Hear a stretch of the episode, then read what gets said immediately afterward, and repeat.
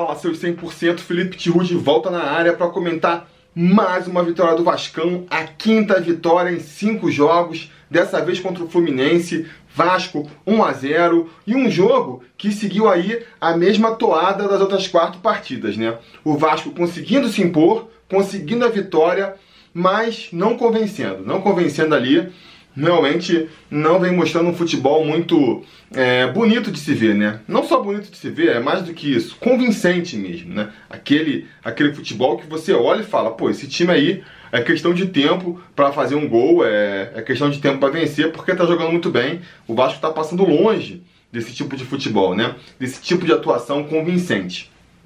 Você pode alegar aí que é uma vantagem, né? O Vasco evolui a partir do momento que ele joga mal, mas vence um time grande, ao contrário de ganhar os, os times pequenos do, do Carioca. E é verdade, né? Uma coisa que ele tem que levar em consideração, por mais que o Fluminense aí, freguês eterno do Vasco, né? É, vencer o Fluminense é quase tão fácil quanto vencer um time, um time pequeno do estadual. Vamos e venhamos. Os caras são muito fregueses.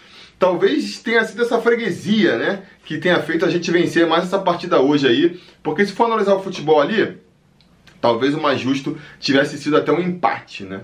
Mas vamos analisar a partida então. O Vasco e o Fluminense jogaram o que se espera deles, né? O que os treinadores procuram mesmo fazer. O Fluminense, a gente já tinha comentado aqui no preleção, é, a característica do Fernando Diniz é valorizar bastante a posse de bola, fazer a bola rodar bastante é, no campo inteiro, desde a saída do goleiro, e quando perder a bola, abafar bastante lá a saída do adversário. A estratégia do Vasco já é diferente, é se fechar mais na defesa, ter uma defesa bem sólida e conseguir sair com muita velocidade para o ataque, né? em contra-ataques ou com muita velocidade para poder pegar a, a, a defesa adversária ainda se arrumando. São aí, a gente pode questionar é, a estratégia se é boa, se é ruim, mas o fato é que nenhum dos dois times tá com a, com a estratégia muito bem arrumadinha em campo não, né? Tanto o Fluminense deixa a desejar no que se propõe, quanto o Vasco. E aí você bota dois times ainda se adaptando num gramado horrível, como foi esse gramado do, do Mané Garrincha aí, né? É aí que fica mais difícil ainda das equipes se acertarem e da gente ver um bom futebol. Foi um futebol muito fraco apresentado lá em Brasília e acho que por culpa das duas equipes e por culpa também do gramado. Enfim, com isso, o que a gente viu, o que, a gente pode ver diante de dois times com essas propostas, né? O Fluminense muito mais com a bola, valorizando a posse de bola, e o Vasco tentando sair no contra-ataque, tentando sair na boa, né? Em velocidade. E acho que o Vasco foi assim, é, por pouca, pouca coisa, mas deixou de ser melhor do que o Fluminense no que tentou. Porque o Fluminense rodou a bola pra caramba, segurou, tentou sair, marcou lá em cima, mas chance de gol mesmo. Teve aquela bola ali, né, do, do, do Bruno Silva na trave, um pênalti ali também que foi não marcado, um vacilo do Barcelos, mas que ali não teve nenhum mérito do, do, do Fluminense, né? Uma bola jogada na área, balãozinho assim, tava toda pro, pro Fernando Miguel. Não sei por que, o Danilo Barcelos cismou de puxar o Bruno Silva. É uma coisa meio inexplicável, assim. A nossa sorte é que de tão inexplicável, nem o juiz meio que entendeu, né? O, o olhou, devia estar olhando para cima, não sei, não marcou pênalti, a gente conseguiu se safar desse lance aí. Já o Vasco, na sua tentativa de sair rápido, sair em velocidade, pegar a defesa adversária ainda desmontada, teve mais êxito, né? Logo no começo da partida teve um lance pela esquerda ali que sobrou pro Pikachu chutar por cima da. finalizar por cima da, da trave. Teve um lance depois de contra-ataque pelo meio, que o Ribamar acabou sofrendo uma falta ali. Foi originar uma, uma falta perigosa que o próprio Pikachu bateu na barreira. E vai ter o lance do, do gol do Pikachu também, um outro lance pela direita ali, o Cáceres cruza, a bola bate na mão do, do zagueiro do Fluminense, né, que tá a mão aqui assim, é, achei esse mais pênalti, mais claro do que o último contra a Portuguesa, porque realmente o que o cara tá fazendo com a mão lá no alto, em cima da cabeça, né? Então, pênalti pro Vasco, o Pikachu bateu com aquela categoria de sempre, 1 a 0 e aí a partir do momento que o Vasco sai na frente do placar, tá com a vitória, sendo que o próprio empate já seria bom para deixar o Vasco enfrentando aí um time pequeno, provavelmente o Bangu, na, nas semifinais do campeonato, aí que o Vasco realmente se, se montou para jogar no contra-ataque e o Fluminense foi para cima do Vasco, né? A gente ainda conseguiu criar uma boa chance é, com essa jogada, com esse estilo de jogo. No primeiro tempo ainda, aquele lance em que o Ribamar pega a bola do goleiro do Fluminense e está livre para a cara do gol, né? E consegue perder o gol. Realmente ali é, é difícil de defender o Ribamar depois dessa. Uh, e prova a minha tese, né, cara? Não é centroavante. O Ribamar, ele pode ter sua utilidade, acho que ele é útil para o time, ele traz é, velocidade, movimentação, é um jogador que marca também. São essas características que com certeza fazem, fizeram o Valentim contratar, fizeram o Valentim pedir para o Vasco contratar o Ribamar e fazem o Valentim apostar no Ribamar ainda, porque para esse estilo de jogo dele precisa do jogador veloz, né? Não só para você ter uma marcação mais compacta, fechar o meio campo, você precisa de uma marcação forte desde lá da saída de bola. Então você precisa de atacantes que marquem e que tenham esse empenho na marcação, como é o caso do Ribamar. E você precisa de jogadores velozes também para conseguir puxar o contra-ataque, conseguir fazer essa, saída rápida para o ataque, também uma característica do Ribamar. Agora, peca demais né, nas outras características. E aí foi um lance claro que, pô, se o maluco fosse centroavante, se o maluco era um gol que não era para perder jogando em nenhuma posição, beleza. Mas só para ilustrar meu ponto aqui. Centroavante, cara, é aquele cara que quer fazer gol, é o cara fominha, né? Você pode até é, aceitar o, o centroavante perdendo o gol porque quis chutar de longe, podia tocar para o outro, né? Um lance claro do centroavante foi o, o Maxi Lopes no final da partida, último lance da partida, pegou a bola ali a direita, tinha o André entrando sozinho, sozinho, sozinho, e o cara, em vez de tocar para o André, chutou para o gol. Esse é o tipo de vacilo que você espera de um centroavante, você entende no centroavante. O centroavante ficar segurando, enrolando para não bater a bola, não faz nenhum sentido. Então ali era lance pro cara, tô livre no gol, já passou, o goleiro tá atrás de mim, chuta pro gol. Chuta essa bola pro gol e, e se errasse, né, porque finalizou ruim, aí beleza, seria outra crítica. Agora, ficou esticando a bola até a zaga inteira do Fluminense voltar e desperdiçou uma chance clara, realmente é, fica difícil. Difícil de defender o, o, o Ribamar depois dessa, né? Enfim, voltamos, acabou o jogo, o primeiro tempo acabou logo depois desse lance. No segundo tempo, o Vasco volta bem, volta bem ainda, explorando muito ali o lado esquerdo do ataque com o, o Marrone, voltou muito bem no segundo tempo, teve grandes chances por ali.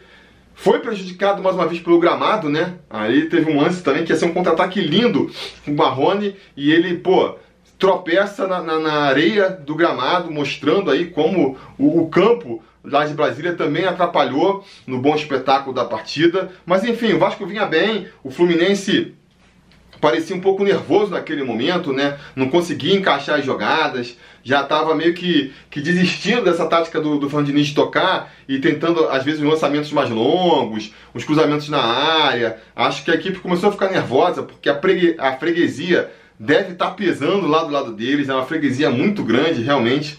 O Vasco eu vi que nos últimos 20 jogos, estatística que eu vi aí no final da partida, corrijam se estiver errado. Nos últimos 20 jogos foram 12 vitórias do Vasco, 5 empates e só 3 vitórias do Fluminense. Olha só, olha só como é que tá a freguesia. Então os caras devem estar desesperados. Mostraram um certo nervosismo. O, o Vasco soube se aproveitar disso, estava bem no jogo. E aí vem o grande erro do Valentim na partida, na minha opinião, sabe? É... Vi muita gente criticando o Valentim por várias coisas. Muitas críticas eu considero exageradas, né? injustas. Mas essa crítica realmente eu tenho que concordar com, com a galera. Botar o Yansassi na partida ali não fez nenhum sentido. Fez nenhum sentido. Porque, beleza, quer tirar o Pikachu porque estava amarelado, podia ser suspenso. O Pikachu não estava fazendo uma grande partida também, apesar do gol. Beleza. Agora, você vai botar o Yansassi Ian Sassi, que já provou aí, cara, que não fez nada. É da, dos reforços do Vasco para a temporada, o que menos se destacou. Você vai apostar nele. E aí você ainda por cima vai botar ele na esquerda, onde o Marrone estava se destacando, e vai jogar o Marrone lá para outro lado. Não faz sentido. Ah, não posso botar, não vou botar o Lucas Santos porque ele é novo, tá chegando agora no grupo, não vou botar ele no clássico, beleza. Então põe o Rildo. Ah, não, não vou botar o Rildo porque é, não está em forma física ainda, não está bem, não quer arriscar. Pô, então põe o, Riba, põe o, o, o Maxi Lopes e, e, e empurra o Ribamar para jogar pelo lado do campo. O Ribamar faz muito mais sentido ele jogar pelo lado do campo do que centroavante. Não, também não fez. Não vou fazer, sei lá, porque o Ribamar é centroavante. Porra, então põe a porcaria do Rian Sassi, mas bota ele na direita. Ah, ele é canhoto, ele é torto, dane-se, deixa ele na direita e não, não mata a principal jogada do time, né? Porque o que aconteceu foi isso. Entrou o Rian Sassi, o time do Vasco acabou. O time do Vasco continuou tentando insistir pela esquerda ali e só serviu para queimar mais o filme do Ian Sassi ainda, que não conseguiu dar sequência a uma jogada sequer. Acho que a melhor coisa que ele conseguiu ali pela esquerda foi uma lateral, que ele conseguiu num contra-ataque. Isso já foi muito, porque na maioria das jogadas ele sequer conseguiu dar, cons conseguiu dar sequência. Então, o futebol do Vasco caiu muito depois disso, né? O próprio time foi cansando, o Ribamar saiu para entrar o Max Lopes, claramente fora de forma também, e não ajuda no contra-ataque, né? O Max Lopes tem muitas qualidades e tem que ser o titular a qualquer jeito, mas ele, a entrada dele no time mata um pouco esse lance do contra-ataque, porque velocidade não é o forte dele. Então, teve isso, o Thiago Galhardo também é, cansou, né? Não fez uma grande partida, mas ainda por cima cansou no final e entrou, é, saiu para entrar o Andrei. Vi gente criticando isso também, mas isso eu acho que o, o Valentim fez certo. Para mim não faria sentido botar. É, já tá com um cara é, sem ritmo de jogo que é o. Que é o Maxi Lopes, né? Aí você vai botar um mais um Bruno César também fora de ritmo. Não acho que ia resolver no ataque, porque não estava conseguindo mais encaixar os contra-ataques, não é um cara veloz para o contra-ataque também, e não ia ajudar na defesa. Então acho que faz muito mais sentido sim trazer o Andrei para jogar ali no meio. Ele ajuda na marcação, tinha velocidade para chegar no ataque, tem qualidade técnica. Ainda podia arriscar um chute de fora da área, um chute é, de, de força ali, ainda podia conseguir um gol. Acho que essa substituição foi certa sim. Não vi. É... E aí eu acho que o próprio recuo do Vasco se, se, se, deve, se deveu muito a isso, né? O time foi cansando, a, a proposta já era recuar passando contra-ataque, mas perdemos a opção do contra-ataque, porque a saída era pela esquerda e o, o Ian Sassi matou a, a, saída pela esquerda. E o Fluminense, numa tentativa, tentativa desesperada de buscar um empate, o Fernando Diniz começou a atacar atacante, né? Começou a jogar atacante no time dos caras e eles realmente foram ganhando ali um volume ofensivo. Até achei que o Vasco poderia ter se aproveitado melhor disso, né? Porque Tava com a defesa exposta ali, mas realmente estava muito cansado e sem a saída. Talvez, cara, não entendo porque, repito, vou ter que ter insistir nisso, né? Tentou, botou o Yansassi pela esquerda, tentou uma, duas, três vezes. Caramba, inverte o cara, deixa o Marrone ali pela esquerda, né? Que era o esquema que estava funcionando. De repente, é ia ajudar, ia conseguir fazer um contra-ataque, porque estava aberto para o contra-ataque, né? Não conseguiu, o Fluminense veio para cima do, do Vasco e faltou ali a qualidade técnica, a, a, calma, você aí deixa os tricolores decidirem o que, que faltou. Só sei que apesar deles ciscarem muito a área do Vasco ali, faltou. não conseguiram criar grandes chances de gol, né? Teve ali aquela defesaça do, do Fernando Miguel, foi talvez o lance mais agudo, né? Um cruzamento que o Miguel conseguiu fazer uma defesaça, a bola ainda sobrou no pé do atacante do Fluminense que chutou a bola no travessão, assim, mandou uma porrada no travessão. Foi aquele lance mais agudo ali do segundo tempo. E vale então aqui até aproveitar para ressaltar a excelente partida do Fernando Miguel, né? Eu acho que se tem alguém aí, se alguém ainda mandar depois da partida de hoje que não sente confiança no Fernando Miguel, realmente não sei mais o que fazer, porque vem fazendo partidas seguras. Hoje foi mais uma partida muito segura do Fernando Miguel, fazendo defesas difíceis, sabe? Muito seguro na, na saída de bola, né? bolas cruzadas na área, quando a bola vem no contra-ataque também, sempre chegando com, com tranquilidade. E ainda, em relação ali com o Martin Silva, ajudando muito mais na saída de bola, né?